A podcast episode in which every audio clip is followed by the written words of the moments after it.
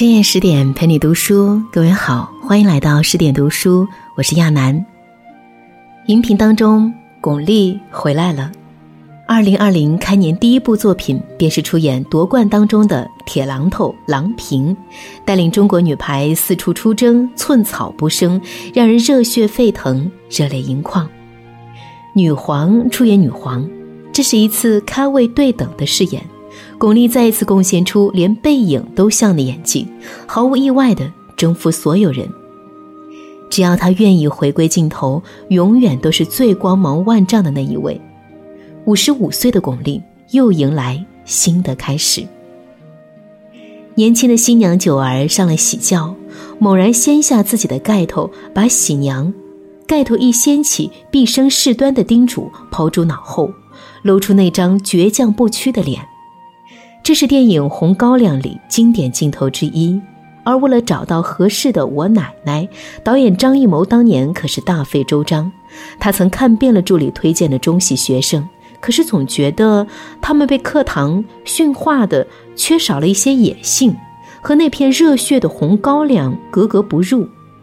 意外中，他看见一张生猛面孔，那就是巩俐。偶然的看到她，很清秀，脸也很小。但总觉得他身上有一种特别的魅力。电影的原著作者莫言本来心仪史可，认为风姿绰约的史可更像小说丰乳肥臀的我奶奶，巩俐那张脸过于不谙世事，忧虑重重。然而导演张艺谋却力挺巩俐，认为巩俐比史可更有味道，直接拍板定下来九儿。这对第一次执导电影的张艺谋来说是一种压力，对从未拍过电影的巩俐来说也是一种忐忑。每天晚上，主创们在一起开会讨论剧本、镜头，把第二天要拍摄的东西全部捋顺弄明，绝不放过一处细节。敬业的演员遇上专业的团队，每一个人都如此激情四射。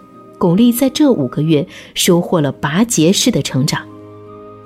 在那片充满血色浪漫的高粱地里，张艺谋和巩俐常常主动沟通和靠近。他想了解他亲选的女主角，他想了解他信赖的导演。一个名不见经传的学生和一个初次执导电影的导演，这样一开始并不让人看好的组合，交出了中国第五代导演走向国际的第一份满意答卷。一九八八年，这部电影一举拿下柏林国际电影节金熊奖最佳影片。人们记住了敢爱敢恨的九儿，也认识了被张艺谋捧红的巩俐。人们在九儿的微微一笑里看到了最好的张艺谋，而巩俐的目光越过张艺谋的镜头，似乎看到了两人的未来。接下来，两人合作的《菊豆》。大红灯笼高高挂，秋菊打官司。张艺谋的每一部女主角唯有巩俐，每一部都飞升国际，这成就了张艺谋，也成就了巩俐。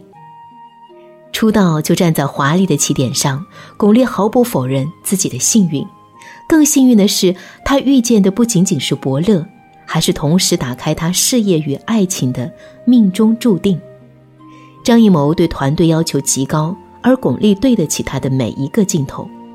拍《红高粱》时，巩俐只有十九岁，连高粱都不认识。她跟着剧组提前去荒凉的高密体验农村生活，为一个挑水就要练习一个多月，拒绝用空桶，肩膀磨破了皮。拍《秋菊打官司》时，她毫不顾忌地扮丑扮土，用肥皂洗头，把头发变得毛躁粗糙，捉摸吃面吃溜嘴的细节。只是为了贴近陕西村妇的角色。巩俐把演员的高光时刻都展现在张艺谋的电影里，他是他的缪斯，是他宁愿抛下一切牵绊都要热爱与追随的梦。他意用深情享受这些激情，他心中有一个梦，陪他燃烧一把，为他洗尽铅华。只是八年后，我们什么都有了。却没有了我们。一九九五年拍完《摇啊摇，摇到外婆桥》后，张艺谋用“从今往后，这个女人跟我没有半点关系了”，回绝了巩俐想要结婚的渴望。他们结束了感情，也结束了两人合作的黄金时代。情理之外，但又仿佛意料之中。悲伤中，他突然记起十八岁的自己，被问到想成为什么演员时，坚定的回答：“大家不是都说我像山口百惠吗？其实我自己不这么认为，我就是我，我是巩俐。我要别人说我长得像巩俐。”这份生猛，恐怕就是最真实的他。他在事业中苦苦追寻，却为何要因爱情而迷失？对于巩俐来说，第一次认识到，所谓注定未必不是结束。往后余生，无论事业和爱情，他能抓住的只有自己。没过几年，中国又出来一位国际影后章子怡。她是某女郎出身，在刚出道的时候被人叫小巩俐很多年。近两年爆红的刘敏涛，当年以全省第一成绩考入中戏时，老师也是将她按照小巩俐的方向去培养的。而巩俐一九九三年随陈凯歌《霸王别姬》剧组来戛纳电影节时，身着的白衬衣和包臀裙，在海边的随手一拍，也成为了很多女星争相模仿的经典场景。她如同一面旗帜，一直被模仿，却从未被超越。她说过的话，不动声色的成了真。离开张艺谋的他，什么也没带走，唯独带走了演技的稳扎稳打和对艺术的执着认真。那是他作为演员的基本。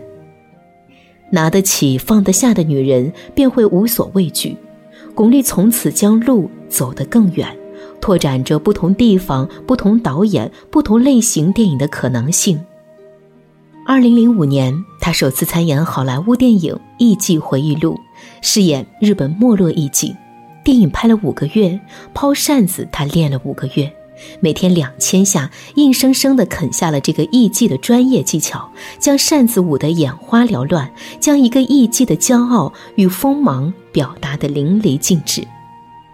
二零四六。她是穿着旗袍摇曳生姿的苏丽珍，她可以把导演的镜头吸引一千尺底片，每个镜头都给出不一样的呈现。喜欢慢工出细活的王家卫说：“让摄像机跟着他就好，我们愿意花时间等待一朵美丽的花朵绽放。”他在娄烨的蓝星大剧院中扮演一位表面是风光无限的大明星，暗里是神秘复杂的女间谍。为了演好这个被他称之“百年不遇”的角色，他前期搜集了大量资料，一有空就在房车练拆枪，甚至学习催眠术。他的专业与认真，甚至让娄烨主动删减了人物细节。巩俐自身的魅力完全足够了。夺冠是他与陈可辛导演的第一次合作，也是第一次出演体育题材影片，饰演特型人物。他早早进入女排训练场摸底观察，认真练起排球，悉心做好笔记。只要他站在那里，就能够给予忐忑的陈可辛最大的安全感。呈现在荧幕上的郎平就是郎平，连一点巩俐的神态都不曾流露。换一部戏，换一张脸，巩俐从不会让任何镜头失望。她的敬业精神征服了每一位合作过的导演。从此，在国际上提起中国女演员，她总能占据首屈一指的一席之地，拿遍欧洲三大电影奖项的最高荣誉，晋升各大国际电影节评委会主席，红毯上最具标志性的中国面孔，无数优秀作品傍身，无数专业好评加持，她的身上散发出一个经历过青春疼痛的大女人所拥有的骄傲和霸气。巩俐在事业上走出了张艺谋，一别数年后，她释然，说：“他是我的青春期教育，很多东西都是他给我的，那是后来才领悟的。他的平和低调，他的刻苦，包括他从不张扬的野心。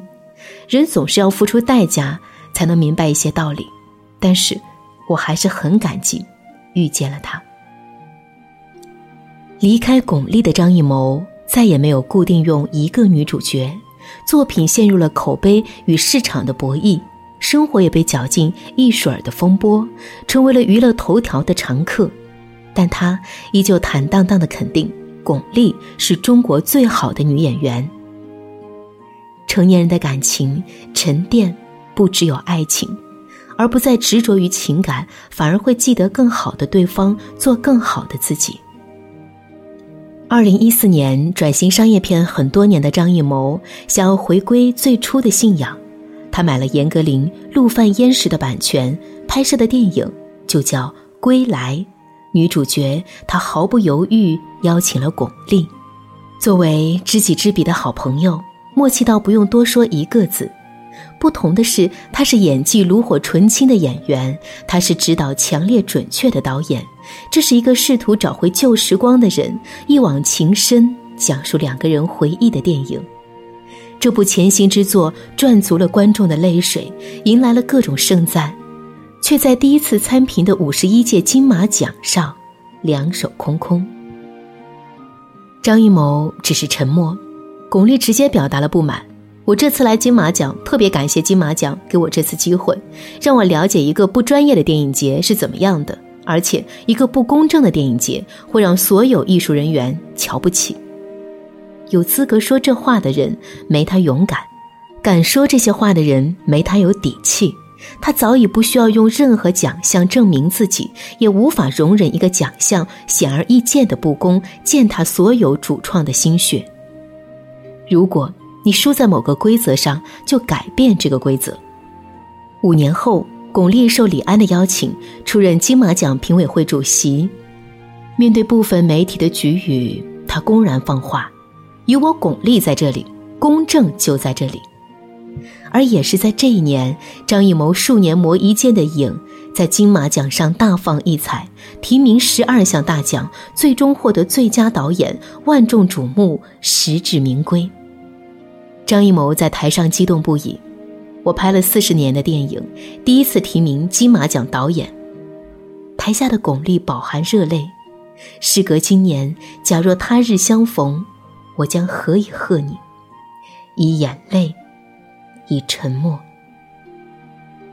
几年前，巩俐在接受杨澜的采访中这么说起她现在的感情观：我觉得婚姻它只是一张纸而已。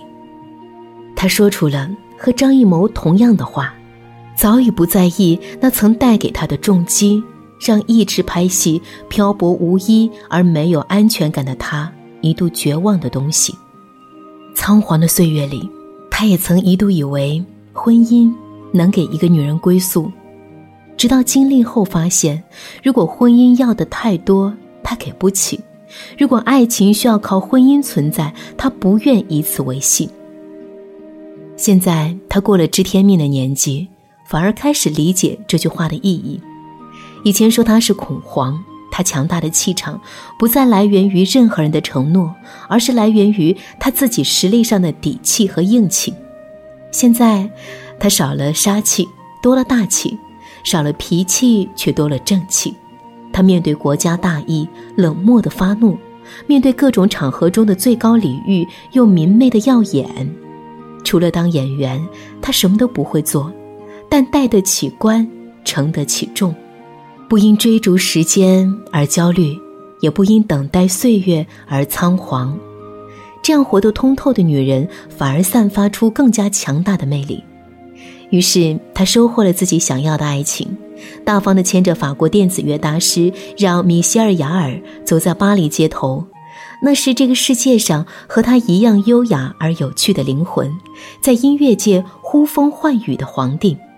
虽然一个五十三岁，一个七十一岁，但他们相爱，就像一对年轻甜蜜的小情侣。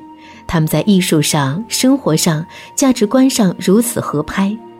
巩俐把最多的笑容给了他，那是轻松的、从容的、满足的。米歇尔曾十分开心地谈起他们的爱情。我认识巩俐很长时间了，知道她的为人，她很有才华，代表着当代的中国女性。有事业，有思想，既独立也温柔，这是米歇尔心里的巩俐，也是巩俐终究想要成为的自己。你做三四月的事，在八九月自有答案。你在年轻时候攒足了能力，你的美丽就不会枯萎，你的勇敢便有答案，你想要的一切就不会辜负那些咬着牙孤注一掷的坚持和努力。